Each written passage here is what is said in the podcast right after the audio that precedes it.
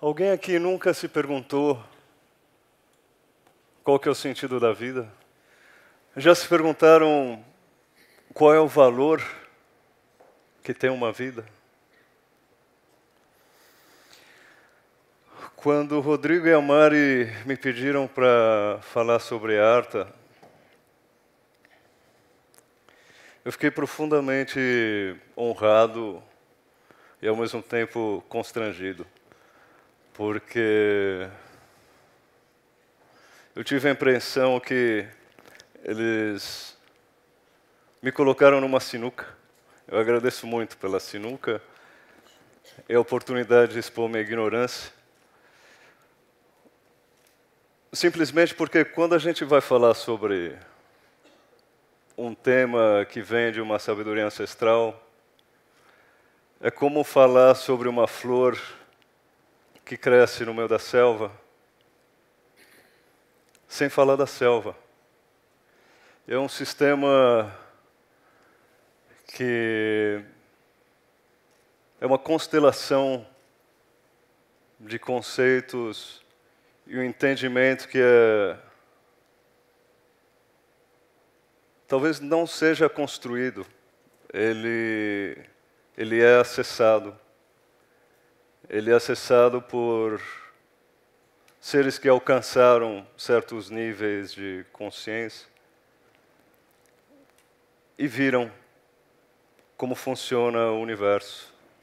E tudo se origina nessa nessas duas perguntas tão singelas, tão simples, sobre sentido, sobre valores. E é curioso porque faz uns 10, 15 anos eu tenho percebido que se fala muito sobre propósito em empresas, algo que de repente, talvez não hoje, mas há 10, 15 anos, 20 anos, falou sobre propósito, era quase uma novidade no meio empresarial, no meio do mundo de negócios. E aqui já se falavam de uma maneira extremamente estruturada a partir de um entendimento desse sentido da vida.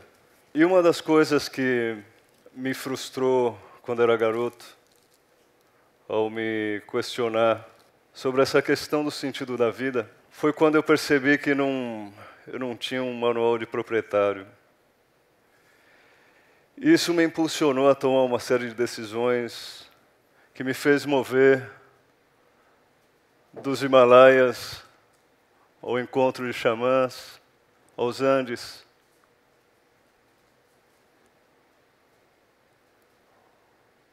Butão,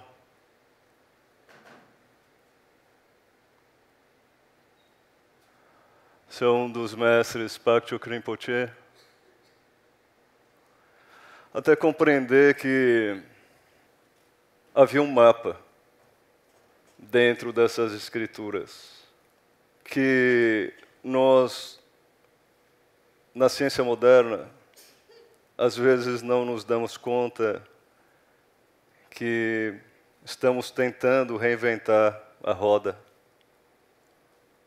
ou a pólvora e os Vedas é uma das eh, escrituras mais antigas que se tem registro na humanidade. E é justamente Veda vem do sânscrito, e o sânscrito é uma língua que tem muitas dimensões. É uma língua extremamente complexa, mas ela é a língua mais apropriada para falar sobre conceitos, articular conceitos que são parte de uma dimensão mais metafísica. E nessas buscas eu entendi que muitas tradições elas se tornavam como afluentes de um grande rio. E esse rio ele nasce historicamente dentro da nossa civilização na Índia. Por isso que dentro do caminho nós consideramos a Índia como um berço espiritual, é uma é a mãe para nós. que é o Ganges. Esse é o fogo eterno de Varanasi, que ele nunca se apagou já há cinco mil anos. Então, que uma tradição milenar tem a nos ensinar sobre o sentido da vida, sobre as nossas escalas de valores. Os Vedas eles fazem menção ao Purushartha, mas originalmente era apenas Kama, Artha e Dharma. Mais tarde, com um, alguns outros textos sagrados, os Upanishads, surge a, a noção de moksha, que é liberação. E todos esses objetivos, eles estão necessariamente atrelados.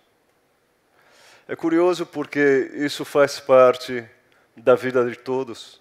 É como se alguém lá atrás, há quatro, cinco mil anos atrás, tivesse contando a nós uma mensagem desde o passado para o ser humano do século 21.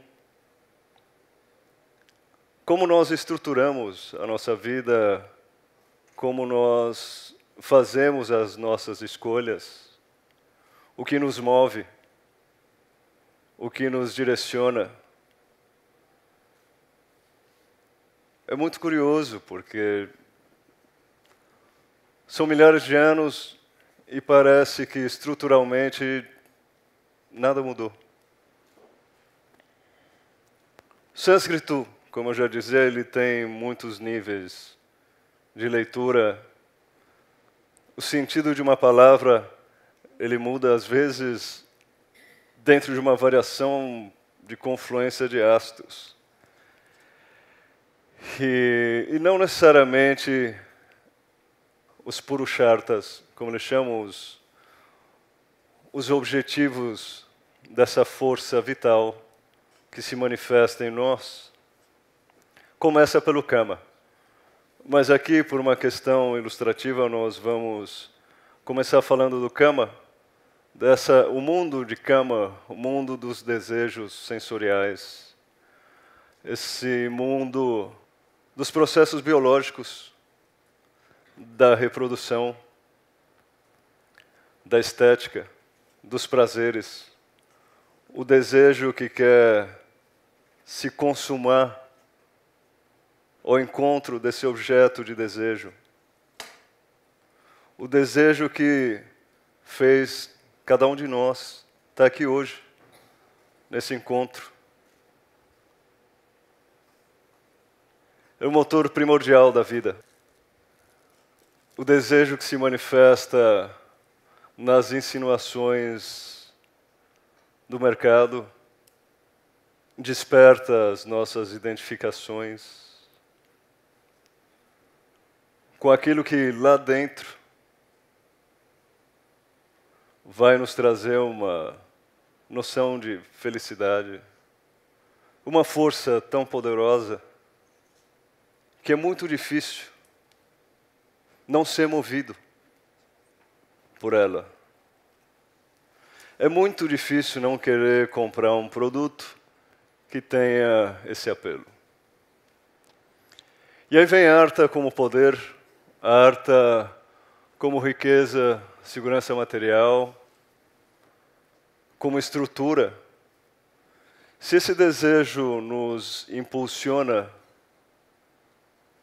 ao nível biológico evolutivo, evolucionário, darwiniano, a consumar uma relação sexual, a procriar. De repente, nós nos deparamos com uma condição fundamental para sustentar e conter esse desejo que é o arte. Nós precisamos de estrutura material. E os antigos, eles, muito antes do cristianismo, porque existem lugares ainda que existe um tabu, onde dinheiro e caminho espiritual não conversam. Para os antigos védicos,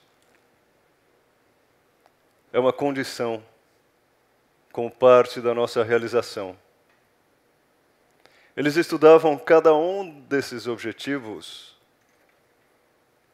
minuciosamente, sabendo que o desejo leva ao arta, o kama leva necessariamente a querer ter uma estrutura. O desejo de uma a sensação, né, o prazer de ter um, viver numa casa majestosa, daquele carro, pode parecer bastante primário, mas não só parece como é. É um cérebro muito antigo que nós trazemos. E sem o, o Arta, então, por sua vez, não se pode atualizar o desejo. O desejo vai até um certo ponto. Por isso se torna algo tão poderoso como drive em nossas mentes. Aqui uma pequena alusão dessa relação de uma dimensão moral, no caso da Igreja Católica e os mercados financeiros. E aí vem o Dharma. A partir desse objetivo de vida, nós começamos a conversar dentro desse evento.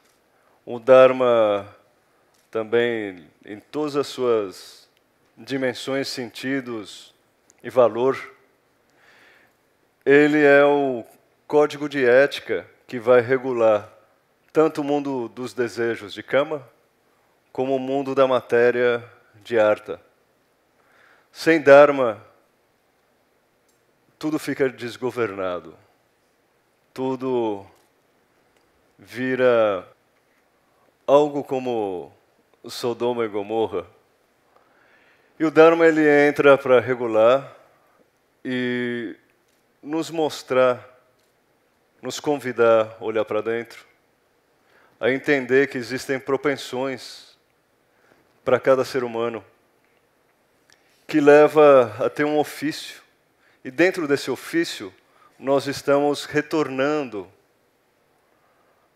algumas dívidas, porque se nós chegamos aqui segundo os antigos, chegamos com alguns empréstimos que devem ser pagos ao longo da vida.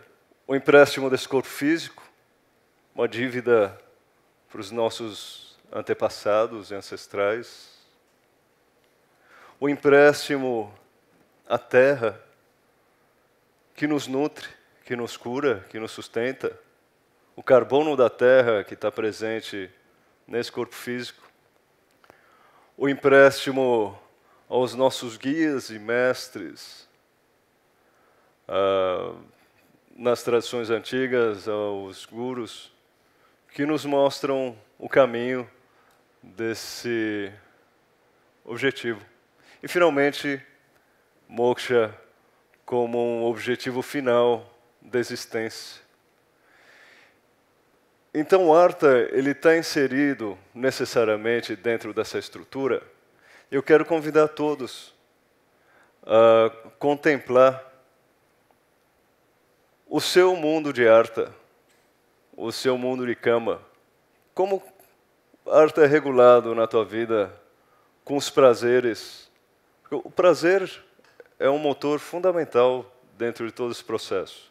Moksha surge em um momento onde esses prazeres de cama e de arta deixam de nos satisfazer, porque afinal de contas, a gente corre atrás daquilo que vai nos trazer satisfação. E eles são interdependentes. O ponto aqui é que não existe para eles uma verdadeira realização, uma realização completa. se falta cada um desses elos. Então, finalmente, Kama é tão importante como Dharma. Assim como Artha é tão importante como Moksha. É o processo da nossa experiência que mantém um Dharma do universo expandindo em nós. E todos esses objetivos implicam necessariamente e um karma e karma como ação. Requer uma ação para atualizar os desejos, requer ação para atualizar o mundo da matéria, para gerar riqueza. Tudo que já foi falado aqui na, nessa conversa na parte da manhã foi uma partilha kármica, foi uma partilha de ações, decisões que têm um sentido e que têm um valor. Do ponto de vista pessoal, do ponto de vista social, do ponto de vista da natureza, lembrando que a natureza é Dharma, e do ponto de vista do universo. Aqui uma frase do Panishad que fala o que nos tornamos nessa relação desses quatro objetivos de vida e nossa ação, nosso fazer, nosso karma, atrelado aos nossos desejos, que querem cumprir as nossas necessidades, o que vai nos definindo frente aos olhos do sistema, da sociedade e de nós mesmos. Então, aqui ele coloca em perspectiva essa relação intrínseca, novamente, entre o fazer, o ter e o ser. O fazer do mundo do desejo, de cama, o ter do mundo de arte. O Rodrigo falou hoje de manhã, então trouxe essa pergunta para nós. Então, qual é a questão ética em relação ao arta, em relação ao ter? Quanto é suficiente? Quando falamos, buscamos ser milionários, bilionários, trilionários, o que isso determina sobre nossa percepção de realidade, o que nos define. Então nós estamos o tempo inteiro sendo definidos por essas decisões, os sentidos que nós vamos buscando, encontrando ao atribuir valor naquela direção que é decidida em determinado momento de nossa vida, quando essa percepção de nós ela entra em crise. E é muito curioso porque a Arta essa dimensão desse objetivo de vida, ele está na construção da estrutura econômica e, portanto, política já que nós estamos falando de poder, dentro de todos os seus tabus né, que existem nos mundos políticos, no mundo de poder, mundo do mercado financeiro, e que tem uma relação muito particular com a dimensão de cama, com os desejos. Não sei se alguém aqui não viu O Lobo de Wall Street. Eu não consegui ficar até o final do filme porque eu tive um período na minha vida onde eu fui consultor para um fundo de investimento. E eu sabia que aquilo não era uma ficção e que realmente é dentro daquela frequência que se opera E nós todos estamos atrelados a isso. Então, o que nos define? Nossas escolhas, nossas ações. Qual é o sentido da vida e quanto ela custa? Qual a nossa relação com tudo isso? Uma vez que, se a gente pudesse fazer um scorecard de cada um dos objetivos de vida, em que nível nós estamos e como elas se comunicam, vocês poderiam imaginar aonde se encontra o peso, ponto de gravidade na vida de vocês? Então, é um processo muito interessante que se dá internamente na relação com a realidade, porque é, é a partir dessa relação que vamos nos conhecendo. E quanto mais nos conhecemos, mais nós vamos realizando a dimensão do que é o Dharma. Nos tornamos marcas ícones culturais e sustentamos uma maquinária tremenda dentro dessa dimensão do mundo de cama, mundo dos desejos.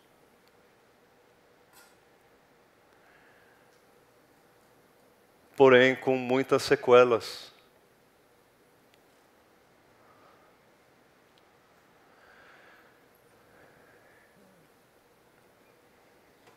Então eu quero dar os parabéns aqui para o Rodrigo e para a Mari por essa iniciativa. É uma honra estar partilhando desse espaço com todos e contemplando esse ponto de transição entre essa noção de homem de negócios como um ser, um homem e uma mulher de negócio, como nós somos produtos de uma época, nós somos produtos de um sistema econômico, de um modelo, nós não podemos sair muito além disso para que os nossos quatro objetivos de vida eles sejam realizados. De outra maneira, vamos acabar ficando infelizes se qualquer um desses objetivos ele fica desatendido. Então, do homem de negócio, homo business, do ponto de vista darwiniano, é, essa questão das oportunidades, as vantagens, as competições que definem um lucro a todo custo, minimizando todos os riscos possíveis. E o negócio do humano.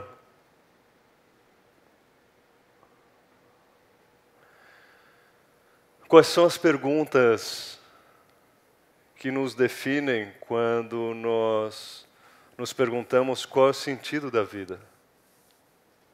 Qual é a métrica pessoal que nós vamos construindo que atribui valor às nossas decisões. E é um grande ponto de inflexão. Eu, pessoalmente, imagino que muitos aqui também, eu conheci muitas pessoas bem-sucedidas no mundo de arte e relativamente no mundo de cama, porque uma vez que você tem a arta bem resolvido, em geral, cama também tem uma facilidade. Né? Você tem todas as estruturas possíveis para atualizar todos os desejos do mundo. Mas, curiosamente, não eram felizes, acabavam tendo questões sérias de saúde. E foi algo que nós conversamos um pouco aqui com o Rodrigo sobre esse turning point na vida, na nossa vida, na verdade. Como empresários, como homens, mulheres de negócio, qual é esse momento que dá essa reviravolta? Né, o, Sasaki trouxe um exemplo.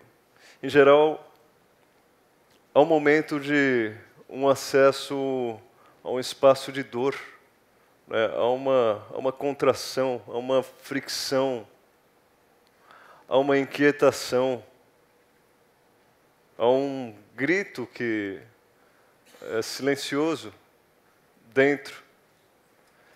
E se a gente não escuta, acaba estourando as válvulas do nosso coração, acaba somatizando, tornando-se câncer. Então, é um ponto de decisão onde todos esses valores são reorganizados e a gente começa a acessar algo dentro que nos permite olhar de uma forma diferente para fora.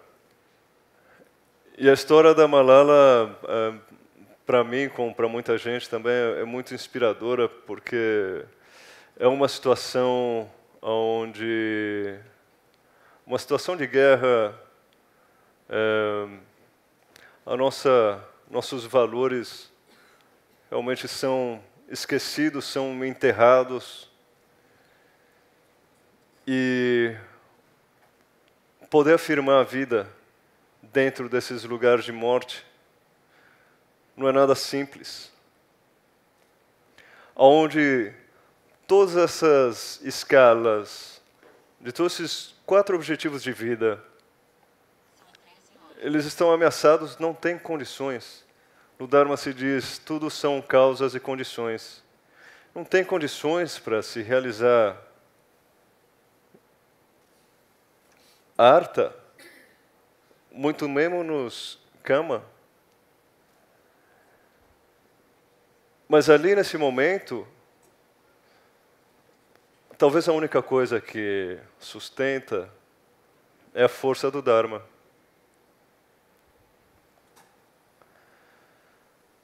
Nenhum dos outros objetivos vai satisfazer a nossa alma. Como indivíduo, como coletividade. O tempo passa, as coisas mudam e, sobretudo, nós mudamos, nós nos transformamos e, portanto, tudo aquilo que deu sentido para nós no passado, ele pode ser tão diferente no futuro que hoje pode ser impensável.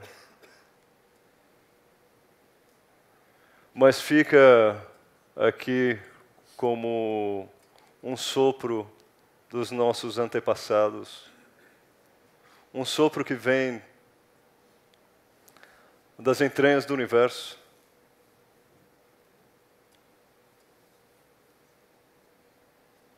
Um chamado.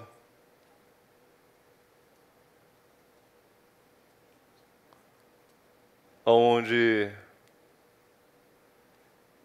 já não existe desejo, já não existe necessidade.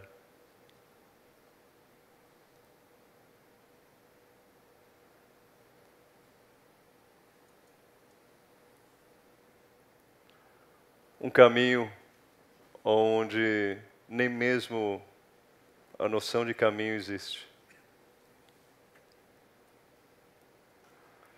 Universo, o que mais é possível? Obrigado.